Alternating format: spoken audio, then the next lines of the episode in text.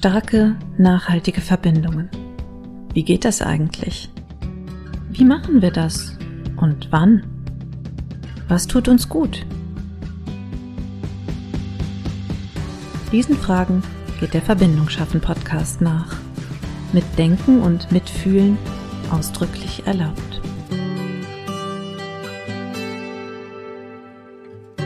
Hallo, da sind wir mal wieder mit äh, einer neuen Podcast-Folge des Verbindung schaffen Podcasts und mit einem neuen weiteren Gast. Ich darf heute ganz herzlich begrüßen meinen Kollegen Gabriel Fritsch. Er wird gleich noch Gelegenheit haben, sich selbst ein bisschen vorzustellen. Wir haben uns kennengelernt auf einer App, die in der Zwischenzeit ein bisschen in Vergessenheit geraten ist, die sich Clubhouse nennt, sozusagen Audio und Radio für alle. Und ich habe dort mit Gabriel verschiedene Audioräume moderiert und von ihm eine ganze Menge auch über Kommunikation, insbesondere über gewaltfreie Kommunikation gelernt. Und vieles von dem, was ich von Gabriel gelernt habe, hat auch Eingang gefunden in meine Arbeit und in meine Praxis. Herzlich willkommen, Gabriel. Ja, hallo, Peter. hallo, Anna. Ja, magst du unseren Zuhörerinnen und Zuhörern vielleicht mal ein paar Worte zu dir selbst, zu deiner Arbeit und zu deinen Themen erzählen? Ja, also ich bin vor, vor langer Zeit, ich glaube, das war 2002, ähm, Marshall Rosenberg begegnet in Frankfurt, äh, gerade auf dem Vortrag. Und das war das, was ich einen Turning Point im Leben nenne. Ich kann tatsächlich mein Leben unterteilen in vorher und nachher. Er hat es geschafft, in einem kurzen Vortrag mich so zu beeindrucken, dass ich gesagt habe, okay, da möchte ich einsteigen. Und damals hatte ich die Illusion, dass ich von ihm und den Leuten, die da sich tiefer mit der gewaltfreien Kommunikation beschäftigt haben, dass ich von ihm da die Geheimnisse erfahren kann und, und das alles lernen kann. Und äh, diese Illusion ist dann relativ schnell zerplatzt, weil ich gemerkt habe, dass die Fragen, die sich mir dann mehr und mehr gestellt haben, dass sich diese Fragen, äh, dass diese Fragen nicht nur nicht beantwortet werden von, von den Trainern von gewaltfreier Kommunikation, sondern dass sie sich diese Fragen selber gar nicht stellen. Sie, sie, sie tun sich schwer, schwer, sich diesen Fragen zu öffnen.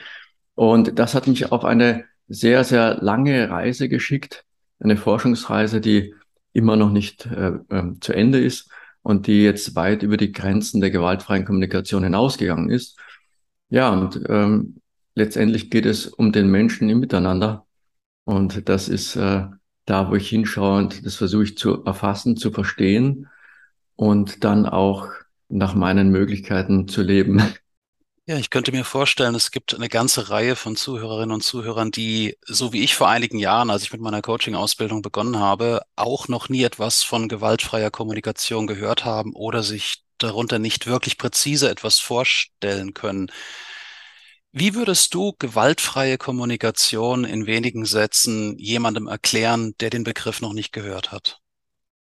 Ja, es ist ein unglücklich gewählter Begriff. Also man könnte ihn schon mal verbessern, wenn man, wenn man ihn umdeuten würde auf dominanzfreie Kommunikation.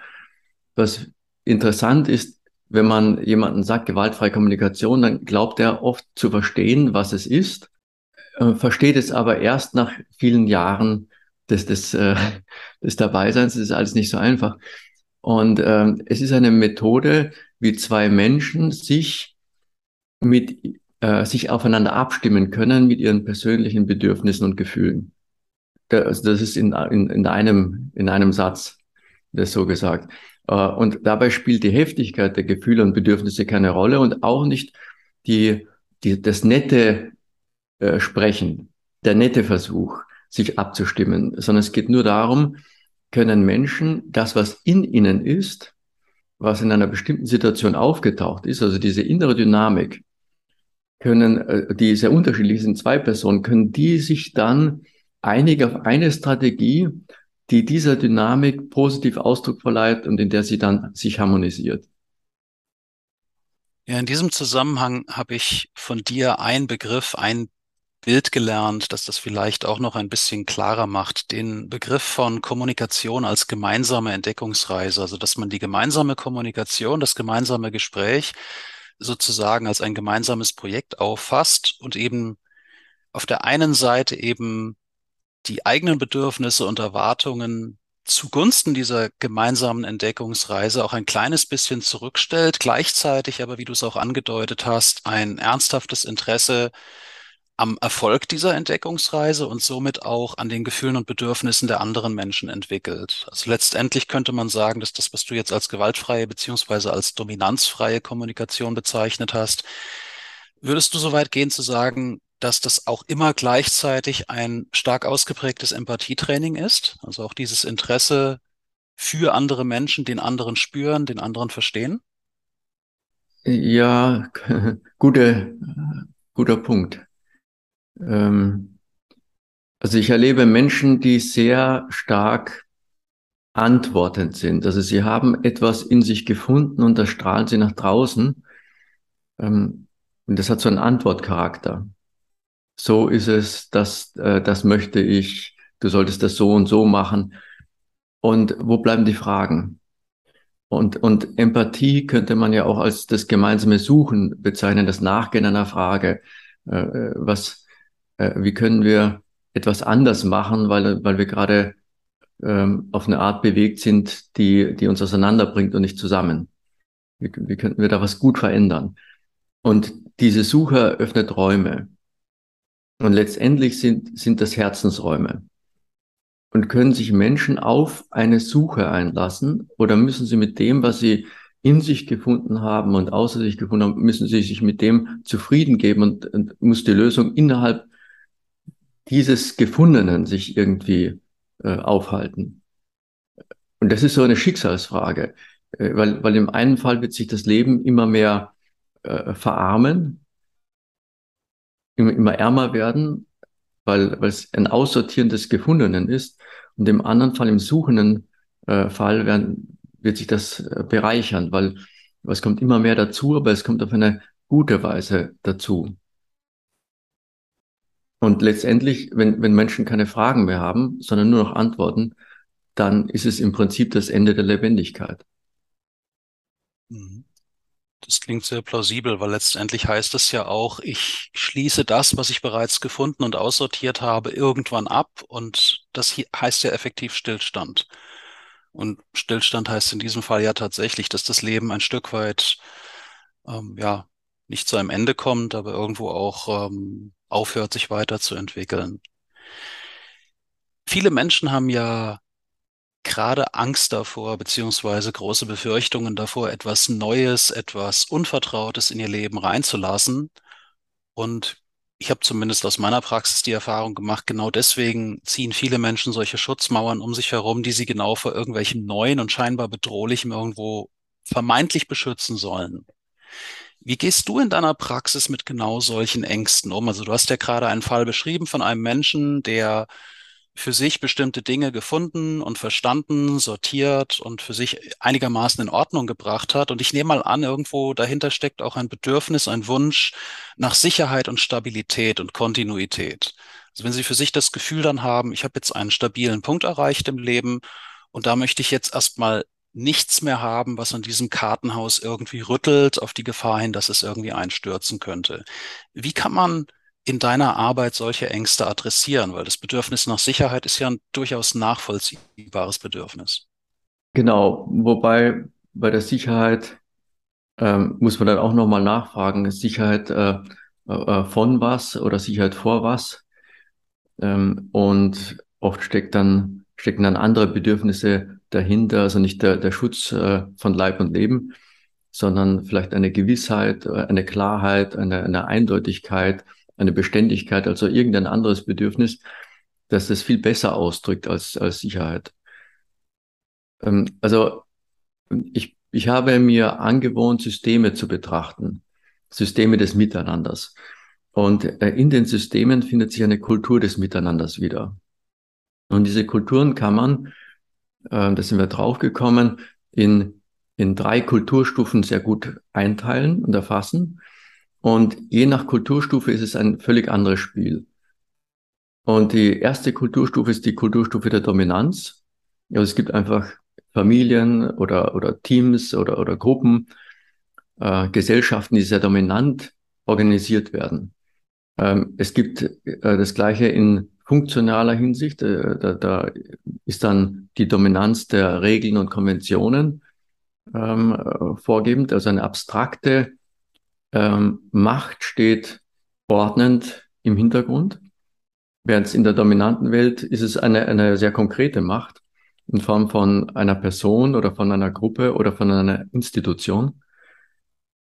Und ähm, die, die günstigste Variante für Miteinander, das ist der, ein fürsorglicher Kontext. Also ein fürsorglich organisiertes Miteinander. Günstig deshalb, weil es selbst organisiert sein kann. Also es, das fürsorgliche Miteinander ist ein sich selbst abstimmendes Miteinander. Ähm, allerdings fordert es auch am meisten Bewusstheit. Und, und das ist, äh, und was wir vorher gesagt haben, Raum für andere Personen. Äh, ich muss verstehen, was andere Personen bewegt, um fürsorglich für, also zu ihnen zu sein, um mich verhalten zu können. Äh, wenn ich sie stören will, wenn ich sie dominieren will, wenn ich sie einplanen will, dann muss ich nur meine Ziele kennen. Und, und deswegen erfordert der fürsorgliche Raum gerade diese Yin-Fähigkeiten des Aufnehmens, Empfangens, äh, Entstehen lassens, äh, Offenseins und so. Und diese Fähigkeiten lernt man nicht in einer dominanten Welt und man lernt sie auch nicht in einer funktional geprägten Welt. Äh, und insofern ist dieses Kulturstufenmodell, wie ich das nenne, sehr wichtig, um zu verstehen, was können wir überhaupt erwarten von den Menschen, weil ähm, Menschen, die in einer dominanten Welt leben, ähm, die werden sich natürlich nicht so öffnen wie Menschen in einer fürsorglichen Welt. Und sinnvollerweise werden sie sich nicht so öffnen, weil ihre Schwächen ja dann eine völlig andere Wirkung haben. Also du teilst in einer dominanten oder in einer funktionalen Welt jemanden eine Schwäche mit. Was macht er damit? Du weißt es nicht, weil er sagt es dir nicht so. Aber du wirst es vielleicht erfahren. Und du kennst die Schwächen der anderen Person nicht, weil das ist kein offenes Spiel. Und in einer fürsorglichen Welt müssen wir die Schwächen da, also die relevanten Schwächen der anderen kennen für unser Projekt, damit wir wissen, wie wir uns aufeinander so organisieren können, dass unsere Stärken und Schwächen in ein gutes Wechselspiel kommen, äh, dass wir zum Schluss nicht an unseren Schwächen, äh, also dass das Projekt nicht an unseren Schwächen leidet, sondern dass wir am Projekt unsere Schwächen zu Stärken langsam transformieren können. Ich finde dieses drei, dieses Dreiermodell ich finde das extrem ansprechend. Vor allem gerade auch mit dem Punkt, den du erwähnt hast. Wie geht ein, wie geht eine solche Kulturstufe damit um, wenn Schwächen offenbart werden?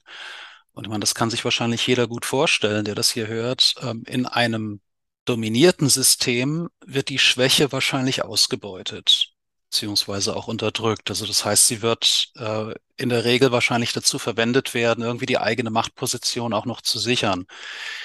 Die zweite Stufe, die du beschrieben hast, die klingt für mich auch so, als wenn sie sehr stark kopfgesteuert ist. Also das heißt, hier wird die Rationalität wahrscheinlich eine sehr starke Rolle spielen. Und das, was wir in unserer Gesellschaft beobachten können, auch im sozialen Sektor, ist ja dass, dass Schwächen unterdrückt werden, dass Schwächen auch gar nicht transparent gemacht werden, weil sie einfach mit dem, mit dem Kopf so, so schlecht vereinbar sind. Also wir kriegen ja auch von der Gesellschaft gespiegelt, sei bitte immer gut drauf, funktioniere bitte immer, Schwächen passen in unser System gerade nicht so rein. Und erst in der dritten Kulturstufe, die du beschrieben hast, dreht sich das Ganze um 180 Grad, weil dort wird die vermeintliche Schwäche natürlich zu einem sehr starken Bindeglied. Die Verletzlichkeit wird zu etwas Wünschenswertem, zu etwas Positivem das für die Verbindung der Menschen eben auch einen starken Beitrag leisten kann. Was aber, wie du sagst, voraussetzt erstmal, dass wir von der Kopf dann auch in die Herzebene weitergehen und diese weiterentwickeln und dass das gegenseitige Interesse auch da ist. Also, dass die Räume geboten werden, in denen die vermeintlichen Schwächen eben auch dargelegt und transparent gemacht werden können, auch für die Herzebene und dass es auf der, auf der anderen Seite jemanden gibt, der das auffängt, der das versteht, der ein Interesse daran hat und genau wie du sagst, dass, dass dieses Bewusstsein auch entsteht, wie können wir all diese Aspekte dazu verwenden, einen sozialen Kontext zu stärken? Also während in den ersten beiden Kulturkreisen das Ganze ja doch eher ähm, zur Schwächung des sozialen Systems genutzt wird. Ich finde das, du hast das unglaublich anschaulich beschrieben. Also da steckte für mich auch schon wieder einiges an Aha-Moment und an Erkenntnisgewinn drin. Vielen Dank dafür. Ja, ist eine große Reise des, äh, für die, also im, im Hinblick der Evolution des Bewusstseins. äh, also wir, also warum reagieren Menschen dominant äh, oder bauen sie ein System dominant auf, ihr Miteinander dominant auf? Wir wissen ja, wir haben alle die Bedürfnisse nach, nach Geborgenheit, nach Wohlwollen, nach aufgenommen werden, äh, nach, nach empfangen werden, nach einem Platz im Miteinander, das gut ist. Ähm, also wieso kommt es dann zu dominanten Spielen? Und zwar ganz einfach, weil wir das Bewusstsein nicht weiter haben. Also wir haben nicht genug Bewusstsein in der Gemeinsamkeit, um unser Miteinander fürsorglich zu gestalten. Ähm, und das ist eine Reise, die das Bewusstsein macht. Äh, und der, der Schritt von der dominanten Welt, das heißt von der verhaltensorientierten Welt, hin zur funktionalen Welt ist ein großer ähm, und ein notwendiger Schritt. Also in der dominanten Welt bilden sich die Kollektive, ähm, es bilden sich Systeme zusammen, Organisationsformen in Form von Institutionen, und die haben dann meistens so eine Pyramidenform. Und in der funktionalen Welt kommt es dann dazu, dass innerhalb dieser pyramidalen Kollektivstrukturen auf einmal die Menschen zu sich selbst kommen. Aber eben innerhalb der Organisationsformen. Das heißt, sie kommen, sie landen bei, äh, bei sich als Individuum in Form eines, eines funktionalen Individuums. Äh, das heißt, was kann ich, wer bin ich? In, in Frage, was kann ich? Was habe ich gelernt? Was weiß ich? Und nicht, was ist mein Sein? Was bestimmt mein Sein? Was ist mein, mein Lebens, äh, mein Lebensweg? Meine Lebensspur? Was ist meine Utopie? Das kommt nicht vor. Äh, das kommt deswegen nicht vor, weil es nie abgefragt wurde also die funktionalen Systeme, die orientieren sich an den alten Kollektivstrukturen und, und da geht es jetzt darum, eine, eine abstrakte Ebene drüber zu schieben. Die Kollektivstrukturen sind meistens durch den Bauch bestimmt, also durch, durch Impulsivität, Verhalten, Impulsivität. Und die funktionalen Welten, die werden dann durch den Kopf bestimmt. Das heißt, langsam beginnt der Mensch zu verstehen. Er, er löst sich aus Ideologien heraus und widmet sich der Wissenschaft und der Technik. Und dann haben wir zum Schluss diese ganz tollen äh, äh, Welten, in denen Anna ja auch viel unterwegs ist, virtuelle Welten mit, mit großer Technik unterstützt. Wir haben die Technik eine zur weltweiten Kommunikation, wissen aber nicht, wer wir sind. Und das, das äh, und haben wenig Fragen, weil wir ständig, weil wir wurden ja nicht gefragt. Also die, wir haben die Fragen in den Augen unserer Mitmenschen nicht gelesen. Wir haben ihre Antworten gehört. Und das heißt, wir sind eine, eine Kultur, die sehr young geprägt ist, die sehr Ideen geprägt ist, die sehr funktionsgeprägt ist, die sehr handlungsgeprägt ist. Aber die, die das sich wundern, die sich öffnen, das Aufmachen noch nicht für sich entdeckt hat. Und insofern wartet hinter dem, dem Schleier, der, der, der vor uns liegt, wenn wir an Fürsorglichkeit, an eine fürsorglich organisierte Welt denken, äh, wartet ein, ein völlig neues Miteinander, ein Mysterium auf uns. Und sind wir, sind wir bereit, durch diesen Schleier durchzugehen und etwas völlig Neues zu entdecken, ähm, sind wir bereit, Fragen durchzugehen. Durch diesen, durch die, also in den neuen Raum hinein. Und was man machen kann, das ist ganz interessant. Also, äh, ich habe das in einem Seminar mal gemacht. Ich habe einfach diese drei Felder ausgelegt äh, voll dominant, funktional und fürsorglich mit so Teppichen. Und dann habe ich eine Person darüber geschickt, die, die ein Thema hatte und habe gesagt, wie, wie sieht das Thema aus in einem dominanten Raum? Wie sieht es in einem funktionalen Raum aus? Und wie sieht es in einem fürsorglichen Raum aus? Und dann sieht man, dass die genau die gleichen Elemente eine völlig andere Wirkung haben, je nach Raum. Wenn ich zum Beispiel jemanden sage, du bist zu spät gekommen, wir haben auf dich gewartet. Dann hört er das auf jedem, also in jedem dieser Räume völlig anders. Das ist ein extrem schönes Beispiel.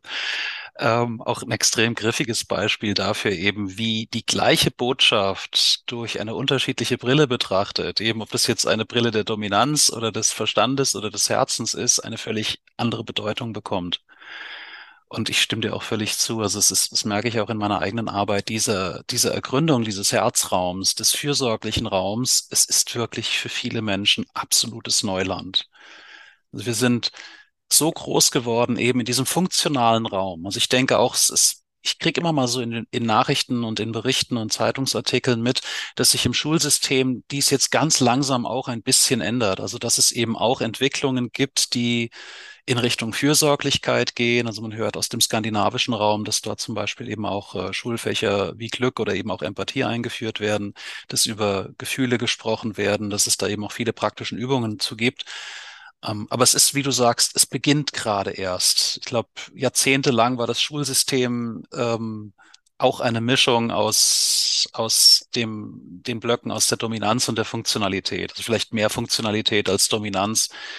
Aber ich habe das zum Beispiel auch, ich habe ja 20 Jahre in großen Unternehmen ähm, gearbeitet und dort hat sich diese Entwicklung, diese Transformation, die du beschrieben hast, auch gezeigt. Also man, man spürt diesen Unternehmen definitiv an, dass sie aus einer extrem hierarchischen Führung und aus einer extrem hierarchischen und dominanten Kultur herauskommen haben sich dann ein gutes Stück weit in diese funktionale Ebene vorgesetzt, aber eben wenn es hart auf hart kommt, bricht so dieses archaische und dominante immer wieder durch, egal ob da jetzt Entscheidungen gefällt werden, ob da Verantwortliche oder in diesem Fall Schuldige gesucht werden. So dieses, diese alten archaischen und dominanten Muster sind immer noch extrem präsent und deswegen glaube ich auch, so wie du es beschreibst, der Entwicklungsweg hin in diese fürsorgliche Welt wo, glaube ich, ironischerweise die meisten Menschen sofort sagen würden, oh ja, so eine Welt fänden wir richtig schön und würden wir uns richtig wohl drin finden. Ähm, das wird wohl noch eine Weile dauern, bis wir dort ankommen. Aber deswegen umso mehr, das soll jetzt nicht nach Geschleime klingen, umso mehr schätze ich ja einfach auch, dass Menschen wie du genau dieses Bewusstsein schaffen, dass sie das wirklich auch eben nicht nur funktional, sondern aus ganzem Herzen heraus zum Teil ihrer Mission und ihrer Arbeit machen. Ja, wir haben eben gesehen, dass, dass es ähm, für diesen Übergang wahrscheinlich eine Art äh, methodisches Framework brauchen wird. Weil dadurch, dass wir uns selbst nicht verstehen, brauchen wir irgendwie einen Rahmen, uns selbst ähm, reinzufinden. Also wie machen wir das? Wie können wir in ein fürsorgliches Miteinander gehen? Also diese Frage des Wies ist, ist äh, letztendlich auch eine methodische Frage. Ähm, und wir konnten uns die Antwort mit der gewaltfreien Kommunikation nicht geben. Wir, wir haben gemerkt, okay, da tut sich Wesentliches. Wir können uns tatsächlich sehr, sehr gut aufeinander abstimmen, wenn es um Unterschiede in den Bedürfnissen geht. Allerdings müssen wir aufpassen, dass wir nicht in einer, in einer funktionalen gewaltfreien Kommunikation hängen bleiben. Und das auch noch aus funktionalen Gründen wo ich dann zum Schluss sage, ja, okay, ich muss mal Geld verdienen, ich mache Seminare. Und ich mache die Seminare deswegen, weil die, die Welt der gewaltfreien Kommunikation zu großen Teilen eine Seminarwelt ist und keine Konfliktlösewelt und keine, keine, keine äh, Mediations-, also hat keine direkte Abstimmungswelt. Und äh, wie, wie kann das sein? Wie kann es sein, dass eine Methode, die so gut ist, zum Schluss in Seminarkontexten sich äh, intubi äh, inkubiert. Ja, ich könnte mir vorstellen an diesem Punkt, dass das auch so ein Stück weit ein Henne-Ei-Problem ist, gerade weil die meisten Menschen noch so stark in dieser funktionalen Welt sitzen, dass das genau dann eben solche Entwicklungen sind, wie du sagst, eigentlich ist es ein Herzensthema, aber es wird trotzdem noch voll und ganz funktional auch ausgelebt. Und ich, ich denke, dieser Punkt, den, den möchte ich auch einfach nochmal ganz deutlich unterstreichen. Und nicht nur ähm, bei dominanzfreier Kommunikation oder eben auch, wie es allgemein heißt, gewaltfreier Kommunikation. Viele Menschen, also auch, auch Achtsamkeit wäre zum Beispiel auch ein Thema. Viele Menschen glauben, wenn sie einfach ein Regelset befolgen oder sich gewisse Rituale aneignen, dass damit der Job schon erledigt ist. Das ist absolut nicht der Fall. Also die Dinge, einfach nur Regeln zu befolgen oder bestimmten Konventionen Folge zu leisten oder Rituale durchzuführen, das macht den Job nicht. Also ich kann, eine Meditation kann ich aus tiefstem Herzen machen oder ich kann sie einfach runterreißen funktional. Und das macht einen unglaublichen Unterschied. Ich meine, wie du es vorhin auch gesagt hast, der Satz, äh, du bist zu spät gekommen, wir haben auf dich gewartet, ähm, kann durch unterschiedliche Brillen betrachtet extrem unterschiedliche Bedeutungen haben. Und so ist es auch. Also wer sich mit diesen Themen befasst, muss sich eben auch bewusst sein, es geht sehr viel tiefer, tiefer als das Lernen und Befolgen von Regeln und Konventionen. Wenn es nicht wirklich auf der fühlbaren, auf der spürbaren, auf der Herzebene ankommt, dass ich sagen kann, ich bin das, ich tue das aus voller Überzeugung, ich kann das fühlen, Und eben, ich kann nicht nur mich selbst fühlen, sondern auch die Verbindungen, die es in die Welt und zu anderen Menschen erzeugt, dann bin ich noch nicht da. Dann bin ich noch im Kopf. Dann bin ich noch nicht im echten Leben angekommen. Hanna, was meinst du dazu? Ich habe gerade darüber nachgedacht. Ich habe mh, hm, während meiner NLP-Ausbildung, Fortbildung, äh, da habe ich das erste Mal von aktivem Zuhören gehört. Und wir haben das natürlich auch angewendet. Es geht ja immer darum, das anzuwenden. Aber das ist genau der Punkt, wo ich jetzt hake, weil ja, wir können die Methoden lernen, aber eigentlich, das, was du gesagt hast, das ist ja eine Haltung. Also es ist eine Haltung, dieses gewaltfreie oder dominanzfreie Kommunikation, eine Idee von, von Welt oder von Aushandlungsprozess, von Kommunikationsprozessen, die wir eben so nicht lernen. Das heißt, die Methode ist so draufgesattelt und ja, wir können die irgendwie in einem Zusammenhang üben oder lernen, wie fühlt sich das an, wenn ich das und das mache oder wie verändert sich Kommunikation, wenn ich das und das mache. Aber ich frage mich halt immer, wo sind die Grenzen des Ganzen? Also wenn ich jetzt beim, beim Bäcker bin oder sowas, auch da kann ich ja verschiedene Kommunikationsformen anwenden und es wird ein unterschiedliches Ergebnis haben. Wenn ich jetzt davon ausgehe, das ist eine Haltung, dann könnte ich ja auch beim Bäcker sagen, okay, das ist, ich, ich verhalte mich ab jetzt anders dort, um irgendwie eine andere, eine andere Idee von Ergebnis zu erzielen. Ich frage mich halt, wie, wie können wir, also es braucht ja schon zwei Seiten, die neugierig sind, wenn es eine Entdeckungsreise ist. Also wo, wo hat es Grenzen oder wie können wir diese Grenzen aufweichen, um die Idee eben weiterzutragen? Ja, es ist eine, eben in der funktionalen Welt eine große Verlorenheit. Also so wie sich die Kollektive in der dominanten Welt gebildet haben, so kommt es zu einer Zersplitterung ähm, dieser Kollektive. Und zwar, weil sich eben die Individuen rauslösen. Und zum Schluss sagt man, da fehlt ja der Kit der Gesellschaft und man möchte diesen Kit reinkriegen kann aber nicht zurück in die Kollektive. Gleichzeitig sind die Lösungen, die man vorschlägt, viel zu individuell, weil man sich von der Kultur der Individualität, also diese, verleiten lässt. Man, man diagnostiziert individuell und man sucht die Lösungen fürs Individuum und betrachtet viel zu wenig den Raum äh, und was im Raum geschieht. Also wir haben, wir sind dann äh, haben wir dann so äh, ein anderes System entwickelt. Also äh, auf der Basis von, von der gewaltfreien Kommunikation haben wir dann vier, also wie können wir uns organisieren mit der Frage nachgehend, haben wir dann die vier fehlenden Schritte der gewaltfreien Kommunikation gesucht. Das war unser Arbeitstitel. Und dann irgendwann hieß das Ding als Arbeitstitel GFK Plus. Und so ist es dann irgendwie auch geblieben. Und äh, das Programm, was wir dann jetzt so langsam rausentwickeln, ist, das Team ist der Boss. Ähm, und da sieht man schon, in welche Richtung wir gegangen sind. Wir haben gesagt, okay, wir versuchen das Miteinander selbst getragen zu machen, selbst entwickelt und starten beim Selbst. Die Kollektive haben sich ja durch die starken Personen gebildet und dann wurden, wurde über die Leute entschieden, also von oben herab. Und, und dann kam das Recht dazu und die, die, die großen Prinzipien, abstrakte Prinzipien und Naturgesetze und, und technische äh, Errungenschaften, also, also technisches Wissen und Know-how. Ähm, das hat, also wo ist der Mensch? Der, der Mensch kommt noch gar nicht vor. Und aus dieser Haltlosigkeit ähm, weiß ich nicht, wenn ich bin in, ich bin in Systemen drinnen, wo ich die Menschen nicht einschätzen kann und, und mich selbst nicht kenne, weil, weil mich niemand kennt. Also die Menschen gehen nicht in Resonanz auf mich, weil sie mich gar nicht kennen. Also wie will ich mich dann kennenlernen, also nach Martin Buber brauche ich ja das Du, um zu verstehen, wer bin ich in diesem Kontext hier. Zum Beispiel, also immer kontextbezogen. Ähm, äh, deswegen haben wir zum Beispiel auch statt ähm, Selbstbewusstsein oder Selbstwertgefühl, haben wir dann gesagt, okay, wir brauchen kein Selbstwertgefühl, was wir brauchen, ist ein, ist ein Selbstgefühl und ein Selbstverständnis in der Situation.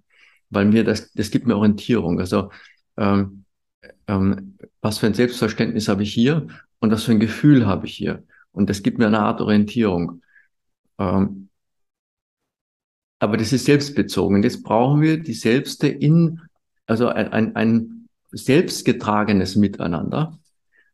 Und dadurch, dass es, dass es das Selbstbewusstsein so noch gar nicht gibt, das selbstbezogene Bewusstsein auf sich, ähm, entsteht jede Menge Projektion und jede Menge Unwissen. Es entsteht ein Raum, in dem man, den man nicht richtig spürt und in dem man sich nicht richtig spürt. Und, und, wie, und jetzt ist die Lösung, die, die, wo ich sage, das ist die wahrscheinlichste Lösung, wie man Veränderung gestalten kann, nicht indem man die Menschen äh, weiterentwickelt, das, äh, nicht indem man die Menschen optimiert sozusagen, sondern indem man kleine Projekträume eröffnet, diese als fürsorgliche Kulturräume erstmal definiert, sie als aktive Räume ähm, äh, definiert. Also es geht um ein Projekt, das fürsorglich organisiert sein soll. Und in dem finden sich Menschen und organisieren sich fürsorglich im Rahmen dieses Projektes und beginnen sich fürsorglich zu verstehen, aber im Rahmen dieses Projektes. Und auch auf der Stufe ist es ein, äh, am Anfang vielleicht kein, kein besonders äh, schwieriges Projekt. Das heißt, sie brauchen nicht die Wahnsinnsfürsorge, sie brauchen nicht das Wahnsinnswissen voneinander, sondern nur ein bisschen was, dass sie sich aufeinander sensitiv abstimmen können. Und sie brauchen die offenen Antennen. Und dann wird das Projekt erfolgreich und dann merken sie, ah ja, äh, ist erfolgreich, aber es lief auch ganz anders. Und dann, das ist ja irgendwie interessant. Gell? Und dann, dann, wenn sie, äh, dann ist es auf der einen Seite unheimlich. Und das ist das, wir sind uns selbst unheimlich. Das Miteinander, das, das verbundene Miteinander ist unheimlich. Und jetzt die Frage, schrecken wir davor zurück, dann landen wir wieder im Funktionalen oder gehen wir nach vor? Also können wir uns erfreuen. Und deswegen ist es so wichtig, am Anfang den fürsorglichen Raum zu definieren, weil da eine Neugier entsteht. Äh, wir haben das einfach das Dominante und das Funktionale noch so in den Knochen, dass wir wirklich aus einer ganz klaren Neudefinition sagen müssen, okay, wir machen Funktion, wir machen fürsorglich. Wenn wir jetzt aber, also ich, ich nehme diese Räume mit, ich nehme das auch für mich als Gedanken mit. Ich frage mich nur, Kommunikation oder Sprechen ist ja Handeln. So, wir wollen ja irgendetwas ausdrücken. Wir wollen irgendetwas erreichen. Also nehmen wir jetzt mal Sir, der hat das schön aufgedröselt, ist schon Ewigkeiten her, Grundlagen, also damals ja noch sprachphilosophische Anleihen noch bei Wittgenstein und so weiter. Aber die Idee war ja einfach sprechendes Handeln. Also ich drücke etwas aus und ich will etwas erreichen in dem Resonanzraum, den ich da vor mir habe. So, wie ist das jetzt zusammenzuführen mit dem, ich gehe auf eine Reise und gucke einfach, was da ist, weil es ja schon irgendwie auch Ziele gibt, die wir erreichen wollen durch das, was wir wie tun. Also wie ist es zu vereinbaren oder wie, wie gehört es zusammen? Ja, ähm, du sagst, sprechen ist Handeln und Fragen ist was? Sprechen. Fragen ist auch Handeln. Ja. Ähm, dann würde ich sagen, dass im Fragen ein gemeinsamer konstruktiver Raum entsteht, der eine andere Charakteristik hat, wie wenn es ein reiner Sprechraum ist. Hm, okay, also wir entwickeln quasi die Handlung gemeinsam. Das ist dann das, verbindende Element? Äh, also kommst du in mir vor? Oder bespreche ich dich? Gib mir mal ein Beispiel. Also, wir sitzen jetzt zusammen und wollen irgendwie ein Konzept entwickeln. Hm. So, das ist unsere Aufgabe. Ja, ich weiß, Funktion und so, ich bin da gepolt. Aber wir, wir wollen doch irgendetwas tun gemeinsam. Und ja, klar, es ist jetzt die Frage, wie können wir das gemeinsam tun, so dass es uns beiden damit gut geht. Das habe ich verstanden. Aber wie, wie bringen wir jetzt beide Ebenen zusammen? Ja, also dieses Wie können wir das tun? Ähm, wenn wir uns dem methodisch nähern, können wir uns dem funktional methodisch nähern. Mhm. Und dann hätten wir die nächste funktionale Methode in einer funktionalen Welt, die dem funktionalen Erlösungsgedanken folgt. Wenn wir nur die richtige Methode haben, dann funktioniert's. Das heißt, wir brauchen eine funktionale Methode, die die Yin-Faktoren mit einplant. Und die Yin-Faktoren sind eben das, das äh, Hören, das Gewahrsein, die Sensitivität aufnehmen, entstehen lassen. Und im Zusammensitzen von, also wenn wir zu dritt hier sind, entsteht zwischen uns ein Feld. Und das richtet sich aus nach dem Projekt. Also wir haben ein Projekt. Das Projekt ist der Rahmen, der Systemrahmen. Und in dem Projekt sind wir drei Menschen drinnen. Wir, also wir haben einen Projektrahmen für uns, gehen hinein. Und jetzt haben wir die Möglichkeit, ein Feld entstehen zu lassen in dem Projekt. Und dieses Feld ist ein, ein systemisches Feld und können wir das spüren und können wir das bewusst mitformen, mittragen, mit, mit beeinflussen. Also können wir uns aussetzen. Ich verstehe den Gedanken. Okay. Und wenn, wenn, du, wenn du in die Zwischenräume zwischen uns, das ist ja, ist ja interessanterweise ein, ein virtuelles Feld, also Ja. deine Welt hier, wenn du reinspürst in die Zwischenräume zwischen uns, was spürst du? Ja, das bestimmt können wir das mit ganz, ganz vielen verschiedenen Dingen füllen. Jetzt wäre ja die Frage, was machst du dann Ja, mit wel- dem, welche was da Quali- welche entsteht? Qualität Also das, Welche Qualität hat das Feld? Welche Qualität hat unser Feld?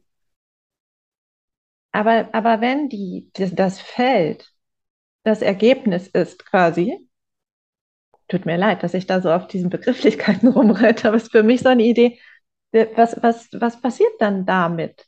Also, wo, wie kriegen wir jetzt die, die eine, und tut mir ja leid, aber wir sind doch, wenn wir jetzt über Wirtschaft nachdenken oder über ähm, die ökonomische Welt, dann sind wir doch auch eben davon abhängig, irgendwie Ergebnisse zu bringen, die dann etwas tun. Also es ist ja nicht gegeben mit, wir sitzen zusammen und gucken mal, was passiert. Deswegen können- frage ich mich, können- wie kann man das koppeln? Also Also wie, wir wie, können, wir können sehen, dass in einer Welt, die immer komplexer wird, die Organisationssysteme auch immer komplexer werden müssen. Ähm, das nennen wir Ashbys Gesetz irgendwie. Und wir merken auch, dass wir hier gegen, also ähm, mit einer dominanten Organisationsform das, was wir heute aufbauen, gar nicht mehr schaffen könnten. Weil Dominanz kann Komplexität nur bis zu einem sehr geringen Level. Das heißt, wir sind abhängig von einer funktionalen Welt, sind aber auch bereits an den Grenzen unserer Organisationskapazitäten. Und das merkt man daran, dass immer mehr und mehr Gesetze und Regeln aufkommen, äh, die aber immer weniger und weniger noch einen guten Beitrag leisten, selbst aber viel Energie brauchen. Äh, Also wenn man zum Beispiel in eine Arztpraxis geht oder in einen Handwerksbetrieb oder egal wohin, dann ist die, ist der bürokratische, äh, äh, ähm, die bürokratischen Anforderungen sind so groß, dass sie irgendwann mal den Leuten nicht mehr erlauben werden, in ihrem Sinne konstruktiv zu handeln. Also wenn der Meister in einem Handwerksbetrieb hauptsächlich mit Bürokratie beschäftigt ist, dann ist es kein gutes Zeichen. Und so wird es aber irgendwann mal, mal sein. Wir bewegen uns in die Richtung und haben jetzt als Hoffnungsschimmer am Horizont die, die künstliche Intelligenz, die uns, uns erlaubt, Komplexität nochmal neu aufzugreifen. Ähm, aber die macht das Spiel auch gleichzeitig wieder viel komplexer. Dass wir irgendwie organisieren müssen. Und das wird uns die künstliche Intelligenz nicht abnehmen können, weil sie kein, kein Sinn und Bedeutungsverständnis hat. Das kommt, das kommt aus dem Menschen. Ähm, wir haben aber unsere Position nicht besetzt als Sinnwesen, sinntragende Wesen und vor allem nicht vernetzt. Das heißt, das, wie kann, wie können wir die Systeme und Räume, die wir kreieren, als Sinnräume verstehen, aber auch erspüren? Und das hängt mit diesen Yin-Faktoren zusammen. Also ich möchte nochmal auf die Frage zurückkommen. Was ist, was ist die Qualität des Raums zwischen uns? Peter, hast du eine Idee? Was, was ist deine Sensitivität für die Zwischenräume, die uns verbinden hier? Ja, du kennst mich ja auch eine, schon eine ganze Weile. Also ich, ich habe da weniger den funktionalen als mehr immer den sehr emotionalen Blick darauf. Und ich empfinde den Raum, den du beschreibst und andeutest, eben auch als, als ein spürbares Potenzial, das aber allen Beteiligten in diesem Raum auch die Möglichkeit bietet, das, was sie können, das, was sie wollen und das, was sie sind, eben in den Raum und somit auch in die Funktionalität einfließen zu lassen, gleichzeitig aber auch ihre eigenen Potenziale weiterzuentwickeln und zu entfalten. Das ist, ist ja genau der Charme, den ich auch einem solchen Raum abgewinnen kann. Auf der einen Seite trägt er die, die funktionale Entwicklung durchaus, also das ist kein Widerspruch, ähm, sondern tatsächlich die, die funktionalen Anforderungen werden einfach auf einer ganz anderen Ebene adressiert. Und aber die, die Energien und die Talente und die Fähigkeiten und die Ressourcen, die es braucht, um das funktionale Ziel zu erreichen, kommen in einen ganz anderen Flow. Also es muss nichts, es muss nichts mehr mechanisch oder funktional gesteuert werden, sondern wie du, wie du ja beschrieben hast, in diesem Raum findet irgendwann eine Selbstorganisation statt. Bis hin zu dem Punkt, dass ich denke mal, in einer weiten Ausbaustufe werden Menschen intuitiv wissen, wann sie einen Schritt nach vorne gehen, wann sie sich einbringen, wann ein Talent an welcher Stelle erforderlich und notwendig sein wird, um das funktionale Ziel voranzubringen. Ähm, ja, also dass einfach ein, eine intuitive Selbststeuerung stattfinden wird. Das ist jetzt eine Riesenutopie, da sind wir längst noch, noch nicht. Mhm. Ähm, aber ich kann es geht, so, es geht sogar noch ein bisschen weiter und zwar ähm, durch die Bewusstseins, eine sensitive Bewusstseinsvernetzung entsteht das Team als Metaorganismus mit einer eigenen höheren Intelligenz, an der die Individuen teilhaben. Das kann man sich so vorstellen wie die Zellen im Körper, die, die alle lebendig sind, ihre eigene Intelligenz haben, aber, aber der Metaorganismus Mensch hat natürlich eine völlig andere Außenmöglichkeit als eine Zelle, die eine inkörperliche Intelligenz hat, eine innerkörperliche Intelligenz. Und so, so gewinnt ein, ein, bewu ein bewusst äh, miteinander äh, verbundenes Team eine, eine andere Form. Also ein Beispiel ist so, wir haben ja ganz am Anfang, als wir uns dann mit GFK Plus beschäftigt hatten, da hat sich ein Team von vier Leuten gebildet und wir sind dem Ganzen nachgegangen. Ich hatte sehr viel geforscht, habe ein paar Vorträge darüber gehalten und wir haben uns getroffen und ich wusste, ich habe keine Lösung. Ich habe einen ganzen Haufen Informationen. Ich habe Leute gefragt, die auch einen ganzen Haufen Informationen haben, bin rumgereist, habe mir Verschiedenes angeschaut und ich wusste, ich habe die Lösung nicht.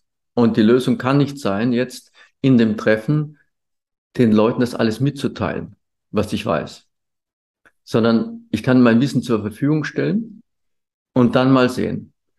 Ähm, interessant ist, wir hatten die Lösung. Ich glaube, innerhalb von einer Stunde hatten wir die Lösung in dem Moment.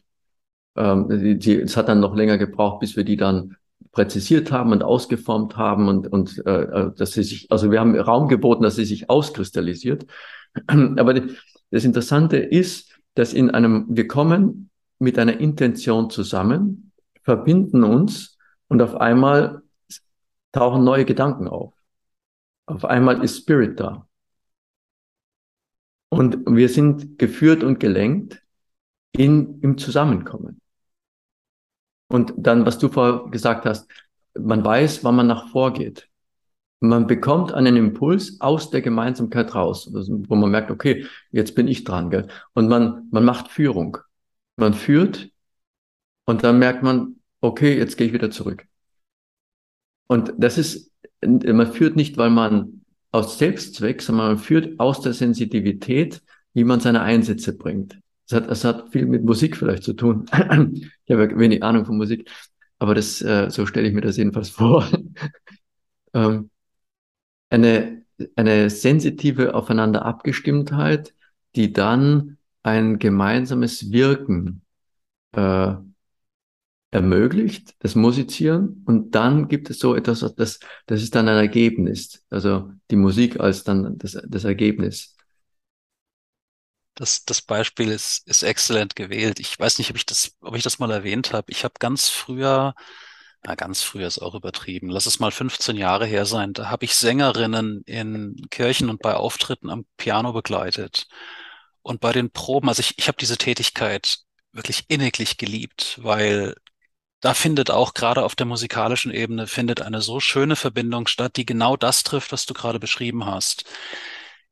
Es gibt zumindest so, wie wir das damals betrieben haben, gab es eben nicht diejenigen, die geführt haben und die anderen, die gefolgt haben, sondern wir waren immer mit den Ohren und dem Bewusstsein bei den jeweils anderen. Mein Job natürlich als Pianist war es, einen Rahmen zu schaffen, in den sich die Sängerinnen immer möglichst angenehm und einfach einfügen können aber umgekehrt natürlich auch, wenn sind, sind die Sängerinnen natürlich auch immer mit ihren Ohren an dem begleitenden Klavier dabei, dass am Ende des Tages einfach ein möglichst stimmiges und harmonisches Ganzes herauskommt. Aber es gab nicht den Boss, es gab nicht die, mhm. die Führungsstimme, also weder das Klavier noch die, die Sängerinnen ähm, haben das Ganze geführt. Und wie gut das funktioniert, wie organisch das funktioniert, das ist uns bei einem großen Auftritt in einer Kirche mal auch klar geworden wo ich das völlig falsche Intro gespielt habe. Ich weiß nicht, wo ich mit den Gedanken und mit den Nerven da gerade war, aber ich habe ein komplett falsches Intro gespielt, äh, das in Länge und Harmonie überhaupt nicht dem entsprach, was wir wochenlang geübt haben.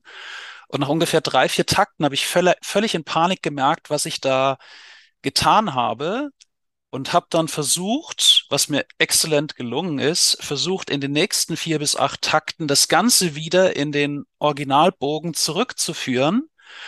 Und meine beiden Sängerinnen haben das komplett antizipiert. Also wir, wir haben uns nicht gesehen. Also sie, sie konnten mich, sie konnten keine Zeichen sehen. Sie standen mit dem Rücken zu mir und zum Publikum gewandt haben aber aus der Musik heraus genau begriffen, was da passiert und was ich versuche und haben ihren Einsatz dann punktgenau gefunden. Es hat niemand gemerkt, dass da irgendwas passiert ist, was da nicht hingehört hatte. Ich habe zwar Blut und Wasser geschwitzt in dem Moment, aber ähm, das, das zeigte eben auch, wenn man sich auf dieser Ebene verbindet, selbst wenn dann mal etwas nicht läuft wie geplant, also geplant wie auf der funktionalen Ebene, sondern wenn etwas mal abweicht, ist es überhaupt kein Problem für einen solchen Organismus, das Ganze erstmal wahrzunehmen und dann entsprechend auch zu adaptieren. Das ist ein unglaublich tolles Gefühl, was eben auch ganz viel Sicherheit verschafft, weil es zeigt auch, wie robust und resilient solche Systeme sind. Und äh, es war bestimmt kein, ähm, kein Zufall an sich oder, oder nicht einfach nur ein Missgeschick, sondern es gab äh, auch einen Grund, in der, der sich vielleicht, also höchstwahrscheinlich in dieser Kirche befunden hat. So dieses Gesamtgebäude, dieses System hat auf einmal ein anderes Intro hervorgebracht, als, als du es individuell geplant hast. Und dann, dann äh, äh, gab es diesen Schwenk und dann äh, haben wir jetzt eine schöne Geschichte draus. ich, kann das, ich kann das super gut nachvollziehen. Äh, das ist so, ich habe so dieses Beispiel, wenn beim, beim Fußball, wenn, wenn der, der Ball läuft aufs Tor also zu und da vorne steht irgendein Stürmer und es ist eine hochkritische Situation, weil alles oder nichts. Äh, es braucht dieses Tor und das sind so die letzten Sekunden. Und es fliegt der Ball so zum Tor zu, da steht der Stürmer und an diesem Moment wollen alle dort sein, wo der Stürmer ist. Und dann verfehlt er den Ball. Und in diesem Moment will keiner mehr dort sein. Und das ist nur ein Augenblick Unterschied. äh, ja, spannend, ja. Mhm. Auch, auch ein sehr, sehr schönes Bild. Mhm.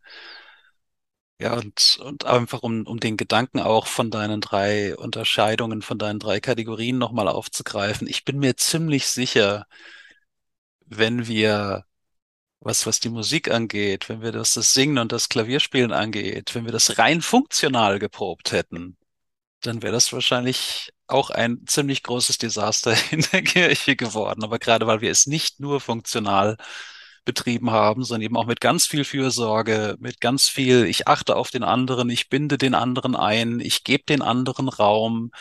Ich bin immer wirklich auch bin immer auch bestrebt, die Verbindung herzustellen, die Verbindung zu erhalten, zu erneuern, zu überprüfen, all diese Elemente. Genau deswegen hat das so gut funktioniert. Und es ist etwas, eine völlig ungewohnte Situation eben auch noch gut gerettet worden.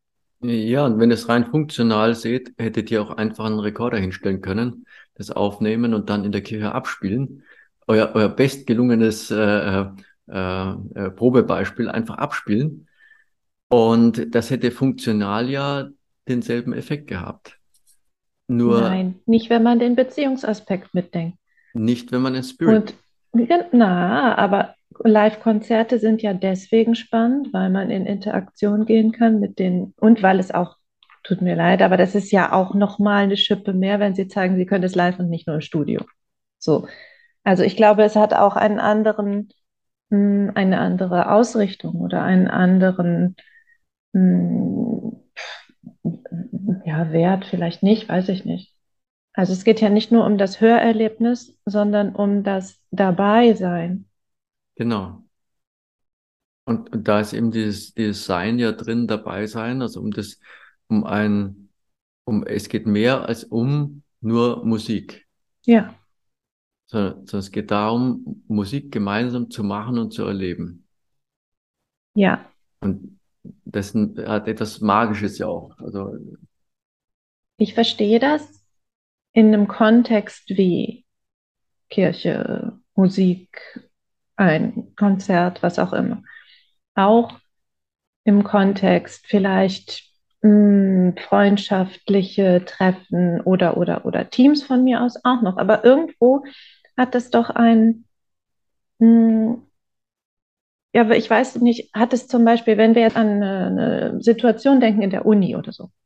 So, die haben in dem Hörsaal ein gemeinsames Ziel, nämlich dass, also der Dozent hat das Ziel, ich möchte, dass meine Studierenden möglichst viel mitnehmen aus dieser ganzen Kiste und dass die ihre Zeit hoffentlich nicht verschwenden hier. Und die Studierenden haben das Ziel, hoffentlich was zu lernen. Vielleicht auch nicht. Vielleicht haben sie auch ganz andere Ziele und wollen eigentlich nur den Schein und interessieren sich überhaupt nicht dafür. Aber also wo, wo hört das auf? Weil die sind ja nicht, ja gut, in einer offenen Vorlesung wären sie vielleicht auch beteiligt oder in einem Seminar oder so etwas. Aber wo hat es Grenzen, diese Idee von Gemeinsamkeit oder von etwas entwickeln oder von gucken, was passiert? Weil es muss ja, wenn die am Ende eine Klausur schreiben oder so, dann braucht es ja zumindest den Konsens. Ich habe euch das gegeben, was ihr erwarten könnt, um etwas zu erreichen. So. Funktional. Ja, ja also die, die äh, funktional strukturierten Systeme mhm. werden äh, funktionale Möglichkeiten hervorbringen, also funktionale Kultur des Miteinanders hervorbringen. Und da ist das, äh, da stehen ja dann zum Schluss äh, Noten dafür oder, oder äh, irgendwelche anderen ähm, Bereiche. Und wenn man dann Leute einstellt, dann lässt man sich da irgendeine Mappe schicken, eine Bewerbungsmappe, äh, schaut die Unterlagen durch, anstatt dass man den Menschen kommen lässt. Und, äh, und es ist ja auch dann der, der, der Arbeitgeber äh, beherrscht praktisch den Arbeitnehmer erstmal, also weil äh, dabei ist der der Arbeitnehmer ja eigentlich der, der seine Arbeit hineingeben soll. Also äh, das ist ja der, der Gebende. Ähm, er wird nicht eingeladen, es, also er wird, es wird nicht, nicht der Arbeitgeber, so wie wir ihn hier kennen, äh, äh, ähm, sucht an, stellt sich vor, zeigt, aha, das und das ist das. Und, und wie bewerten Sie uns, würden Sie gerne zu uns kommen und, und dann Ihre Arbeit da zur Verfügung stellen, sondern, sondern ähm, er lässt die, er lässt die Leute kommen, aber er lässt noch nicht einmal die Leute kommen, sondern er lässt die Mappe, die Informationen von den Leuten kommen und versucht dann ein isoliertes Bewertungsspiel, was unheimlich mühsam ist, da er weiß, dass diese Mappe geschönt ist und, und äh, nur einen Teil der Informationen enthält. Ähm, das ganze Spiel ist komisch. Wer kann am besten bewerten, ob diese Stelle geeignet ist? Der Mensch selbst. Und, und das Miteinander, das sich dann beweist. Das muss ich ja beweisen irgendwie. Und ähm, warum entzieht man das dann den Leuten? Also, Aber wie will man denn hunderte von Leuten einladen? Also dann stelle ich es mir vor, so wie bei, weiß ich nicht, Deutschland sucht den Superstar, jeder bekommt zwei Minuten Zeit, da kann man es doch genauso wenig zeigen. Also ich meine, wie soll denn die Vorauswahl passieren? Ja, es sind Fragen, auf die, also man kann jetzt versuchen, Antworten zu geben, aber dann, dann haben wir äh, ganz schnell dieselben dieselben Fehler. Also äh, gibt es eine Organisation, die fürsorglich funktioniert aus einem offenen und, und also herzoffenen und fragenden Raum heraus? Also ist das möglich? Ähm, und zwar nachdem die Leute, und das ist wichtig, sowohl den dominant, die dominanten Systeme als auch die funktionalen Systeme durchlebt haben. Sie kennen Dominanz, Sie kennen Funktionalität. Das ist wichtig, weil wenn Leute das nicht kennen, dann, dann funktioniert das nicht. Äh, können Sie dann fürsorglich zusammenspielen, dass Sie effizienter sich organisieren können wie davor? Und da, glaube ich, hast du deine Zweifel. Ja, habe ich.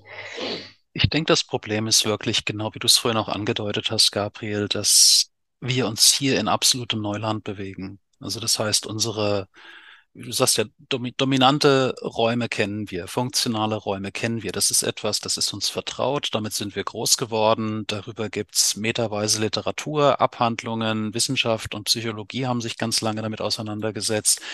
Da haben wir einfach eine ganz eine ganz andere Basis und eine sehr breite Substanz, von der wir zehren können. Der neue Raum, den wir heute hier versucht haben zu beschreiben und einzugrenzen, das ist, das ist absolutes Neuland. Das sind viele weiße Flecken auf der Landkarte. Insofern, da fehlt es uns noch an Vorstellungskraft, da fehlt es uns noch an Fantasie, wie sowas auch im Alltag zu leben wäre insbesondere weil da ja eine unglaubliche Dynamik dahinter steckt.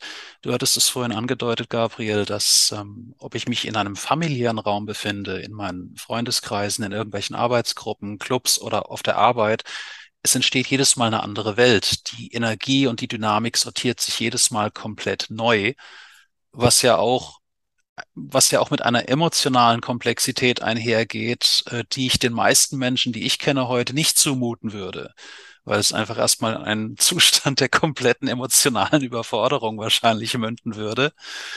Ähm, und ich glaube, hier, hier ist einfach noch viel Grundlagen und Lernarbeit zu leisten.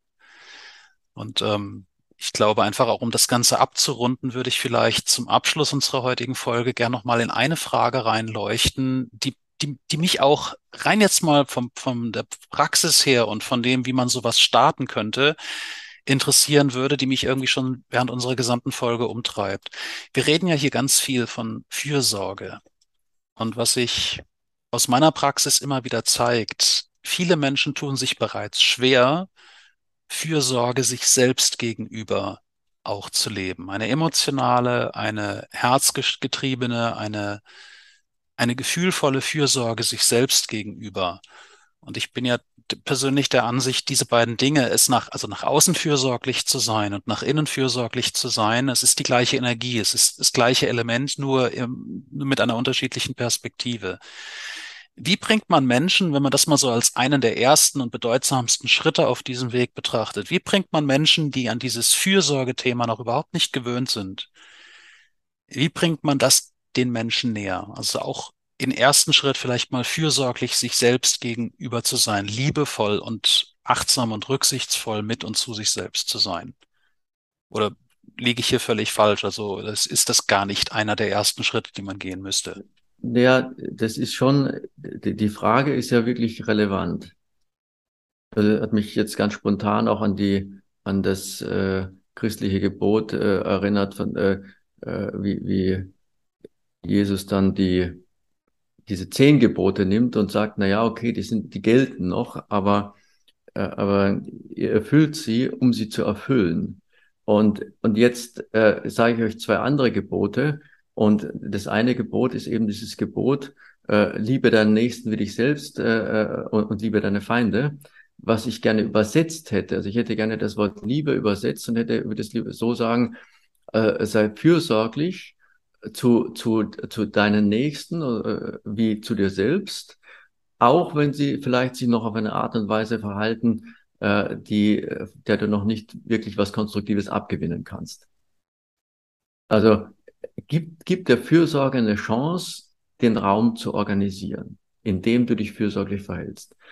Das ist im Prinzip das Gebot. Und das macht dann der Mensch nicht, um ein Gebot zu erfüllen, sondern er macht es, für die anderen Menschen. Er ist fürsorglich für die anderen Menschen. Das heißt, der Schwenk von einer funktionalen Gebotserfüllung zu einem Miteinander, einem lebendigen Miteinander, ist da angedeutet gewesen letztendlich. Ähm, und das ist eben nicht einfach nur, ob eine Person liebt oder nicht liebt, sondern ob das Miteinander fürsorglich wird. Das ist die Frage, die entscheidende. Und, ähm, und wenn jetzt diese Fürsorge in einer funktionalen oder dominanten Welt ist, ist es so, wie wenn man sich mitten im eisigen äh, Schneesturm befindet und jetzt sagt man den Menschen, okay, sei fürsorglich zu dir selbst, äh, entledige dich mal deiner Kleider. Und er sagt aber, die Kleider, meine Kleider ist doch die Panzerung gegen den Schneesturm. Am Strand macht das keinen Sinn, wenn die Sonne scheint und man sagt, okay, man könnte sich jetzt schön sonnen und so weiter. Wozu braucht man dann den, den dicken äh, Pilzmantel? Also die, das Umfeld ist absolut entscheidend, was Selbstfürsorge bedeutet. Und ein fürsorgliches Umfeld bietet den, den Leuten eine Möglichkeit, ähm, sich zu öffnen. Und wenn das noch projektbezogen ist, also nicht einfach sich zu öffnen, um sich zu öffnen, sondern sich so weit zu öffnen, dass fürsorgliches, fürsorgliche Projektorganisation gelingt. Das macht das Ganze auf einmal bescheiden. Nicht groß.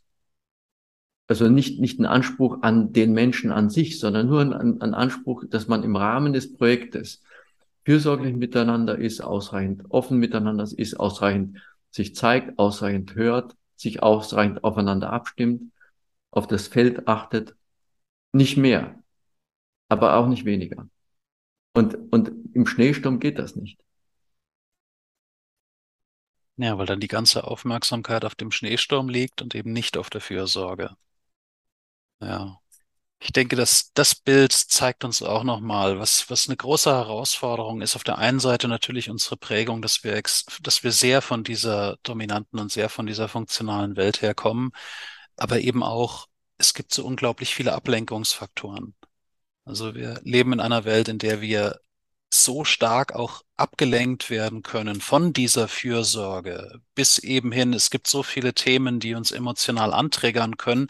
Also mit anderen Worten, diese, diese Entwicklung zu erreichen, eine so starke innere Ruhe zu haben, aus der man nicht mit einer leichten Ablenkung rausgeholt werden kann und in der der Fokus eben auch stark auf dem Fürsorgethema verweilen kann, das stelle ich mir schon noch als herausfordernd vor. Also so, so einfach das jetzt eben auch in der Beschreibung klang, aber ich denke an das Individuum stellt dieses Prinzip schon auch noch große Anforderungen, würde ich jetzt mal behaupten. Also so, so ganz locker, flockig einfach, wie wir es hier dargestellt haben, wird es wahrscheinlich in der Praxis nicht ganz laufen, beziehungsweise es wird doch ein gewisser Prozess und einen gewissen Weg brauchen, um dort anzukommen.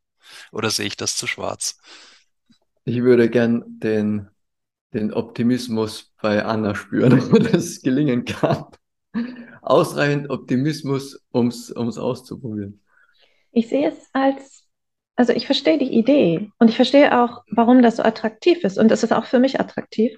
Aber ich sehe es als hm, funktioniert in ja, in so Projekträumen, wo wir halt genau die Leute versammelt haben, die dafür sowieso offen sind aber es funktioniert nicht darüber hinaus. Also das ist meine Idee, vielleicht auch, weil ich da so in der funktionalen Welt gefangen bin, keine Ahnung. Es ist nicht so, dass ich nichts für, für wertschätzende Kommunikation übrig habe, überhaupt nicht. Ich glaube, das ist auch schon in den vergangenen Folgen ganz klar geworden. Nur ich frage mich halt, was braucht es dafür, um diese Idee flächendeckend oder in größerem Rahmen umzusetzen? Und das kann ich mir tatsächlich nicht vorstellen. Nein. Ja, um diese Idee in Pionierräume umzusetzen, um sie dann, um sie dann weiter zu erforschen und größer zu machen. Ähm, weil die Veränderung, die Veränderung der Gesellschaft in Richtung einer fürsorglichen Gesellschaft wird diesmal nicht funktionieren von oben herab und wird nicht funktionieren aufgrund eines abstrakten Gesetzes, sondern es wird tatsächlich nur funktionieren, wenn Menschen fürsorglich werden. Es ist eine reine Graswurzelbewegung, eine Bottom-up-Bewegung. Es geht nicht mehr top-down. Ähm, die, die Sache methodische Unterstützung haben wir, glaube ich, sehr gut äh, gefunden. Mit GFK Plus gibt es ja auch eine Seite, das kann alles danach geschaut werden. Aber es braucht Menschen, die, wo eine Gruppe, ein Team einigermaßen geschlossen sagt, okay, unser Projekt wollen wir jetzt so probieren. Und wenn das nicht ist, wird das nicht laufen. Und, und das ist ganz klar, wenn das ist, dann werden die Menschen merken, ähm, da und da haben sie Schwierigkeiten. Und dann können Sie sich auch gern dann äh, an uns wenden, dass wir dann unterstützen, dass wir, dass wir versuchen zu sehen, okay, wie, wo sind die Schwierigkeiten? Äh, ist es so, dass es nicht geht? Ist es so, dass wir das nicht können? Und, und da sehen wir die Richtung in den Unternehmen ja, dass die Hierarchien verflachen, dass sie eben versuchen, die Leute ähm, irgendwie auch menschlich so ein bisschen anzusprechen, dazu zu bekommen. Die Men weil in den Menschen sagt etwas, sie wollen nicht mehr. Sie wollen nicht mehr funktional. Sie wollen selbst. Sie, sie wollen selbst, aber die Kultur bietet es ihnen gar nicht an. Also gehen sie in Vergnügungen rein. In Bedürfnisbefriedigung statt Sinnerfüllung. Bedürfnisbefriedigung ist immer einsam, während, während, während Sinnerfüllung etwas Gemeinsames ist. Ähm, Also können wir Räume eröffnen, in denen das mehr und mehr gelingt. Etwas, was, was uns hier kulturell noch wie, wie, wie, wie fremdartig vorkommt, aber unser Inneres anspricht und das Gute ist, dass wenn es unser Inneres anspricht, wir vielleicht das fürsorgliche Miteinander einfach wiedererkennen als etwas Natürliches. Wir es gar nicht lernen müssen, sondern nur uns ein bisschen methodisch vielleicht so zuordnen müssen, dass diese Natürlichkeit in der funktionalen Welt auf einmal Platz gewinnt und vorkommt. Also können wir uns selbst entdecken, Schritt auf Schritt, oder geht das nicht? Und wenn es nicht geht, und, und es könnte ja sein, also und, und, äh, dass, ich, dass ich sage, okay, Anna, du hast recht, wir haben zwar ein bisschen, können ein bisschen Geschmack verbreiten, aber es funktioniert gar nicht. Was bedeutet das dann als Resultat? Äh, was bedeutet es, wenn es funktioniert? Ich, ich frage mich halt, wer? Also Leute wie wir drei. Ja, ja, sicher, bestimmt. Dafür braucht es dann nicht mehr viel. Aber die große Masse, also ich glaube, es ist ein Bildungsthema, es ist ein, eine, ich, ich bin mir nicht sicher, manche Leute haben, glaube ich, noch nie darüber nachgedacht, was der Sinn des Lebens ist oder was ein gutes Miteinander ist.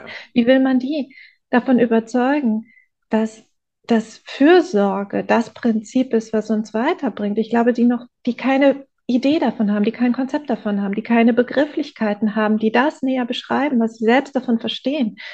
Also ich halte das für zu weit weg einfach. Also es ist nicht, dass ich das verteufle oder dass ich das schlecht finde, überhaupt nicht, sondern ich halte es für so weit weg, dass es für die Masse an Menschen gar nicht denkbar ist.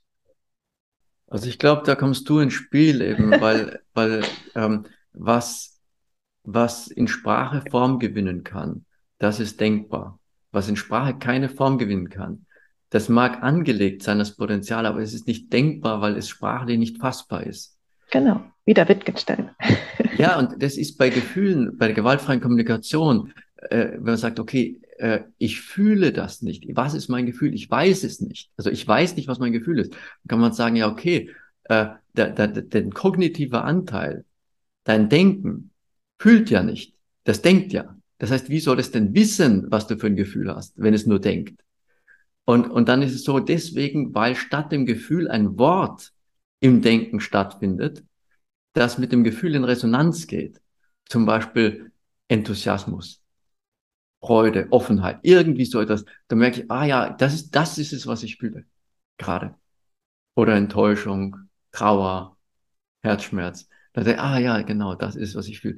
Und auf einmal habe ich nicht nur das fühlende, fühlende Element in mir, sondern ich habe eine Verbindung zwischen Denken und Fühlen geschaffen und es entsteht was Größeres, das vorher nicht war.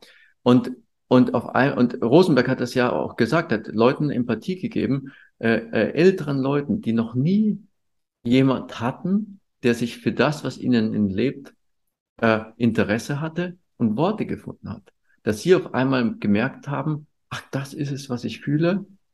Und jemand sieht es. Jemand, jemand ist in Resonanz mit dem, was in mir gerade in Resonanz geht.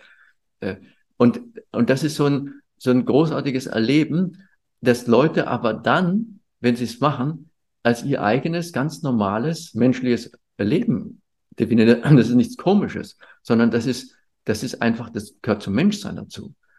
Und deswegen sage ich, es ist eine, eine Bewusstseinsevolution, die ganz, ganz viel äh, auch mit Sprache zu tun hat. Und äh, ja, das ist dein Gebiet, Anna.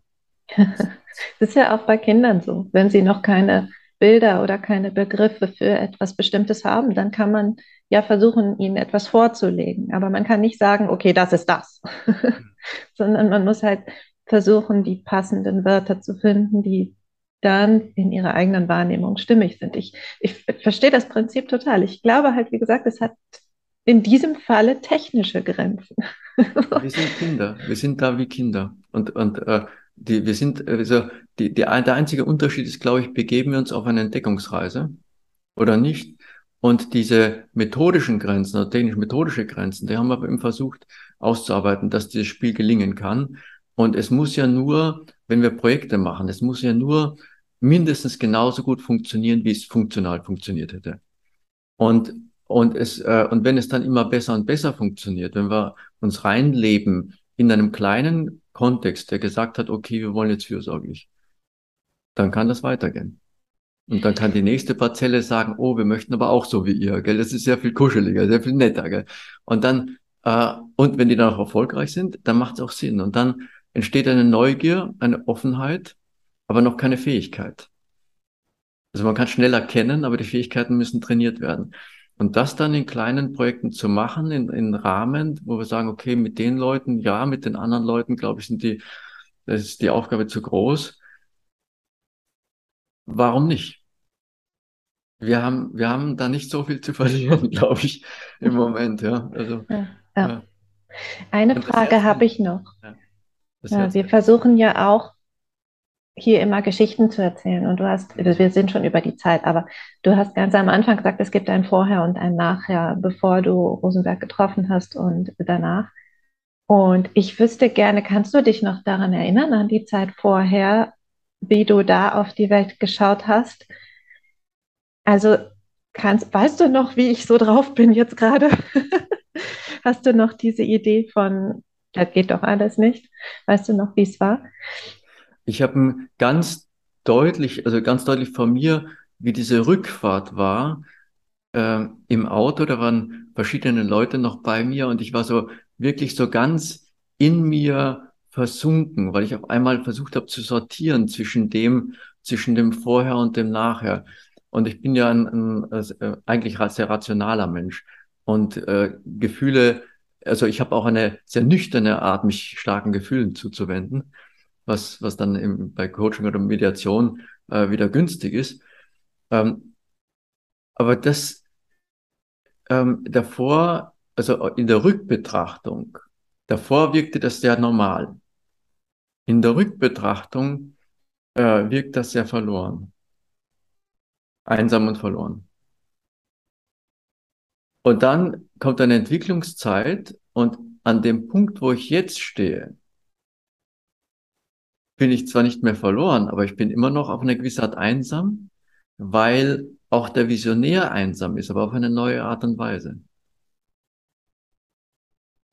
Also ich, ich bin nicht mehr eingebettet in etwas, das mir keine Heimat bietet, sondern ich klopfe an die Tür und, und würde mich freuen, wenn mehr Leute da wären, die klopfen würden, also, oder an diesem Schleier ein bisschen zerren würden, der, der in die Zukunft führt. Ich sehe es in den Menschen angelegt, ich sehe auch die Fähigkeit. Also ich glaube, wir haben bewusstseinsmäßig fast alle die Fähigkeiten. Aber vielleicht fehlen noch ein paar gute Geschichten von guten Geschichtenerzählern. Wir, wir arbeiten auf jeden Fall dran.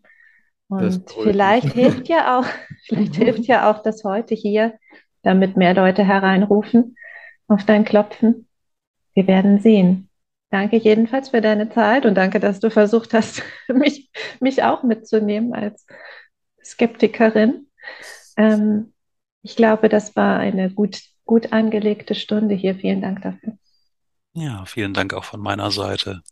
Meine, vielleicht noch ein kleines Abschlusswort. Wir drei sind ja schon mal da. Also das ist ja schon mal substanziell mehr als gar nichts. Und ich denke auch, es wird viele geben, so diese, die diese Grundsehnsucht nach dieser Fürsorge aus sich selbst heraus, von anderen in ein Projekt hinein, das Ganze schaffend und gestaltend und entwickelnd zu leben. Ich glaube, dass diese Grundsehnsucht auch in ganz vielen Menschen ebenso angelegt ist wie das Bewusstsein, das zu entwickeln. Von dem her ich, ich habe einfach die optimistische Hoffnung, dass diese Sehnsucht irgendwann so groß wird, dass sie auch diesen Entwicklungsraum öffnet. Ja, vielen Dank auch nochmal von meiner Seite. Ich denke auch, es war eine sehr substanzielle, sehr erfüllte und sehr fürsorgliche Stunde. Also ich habe es sehr genossen.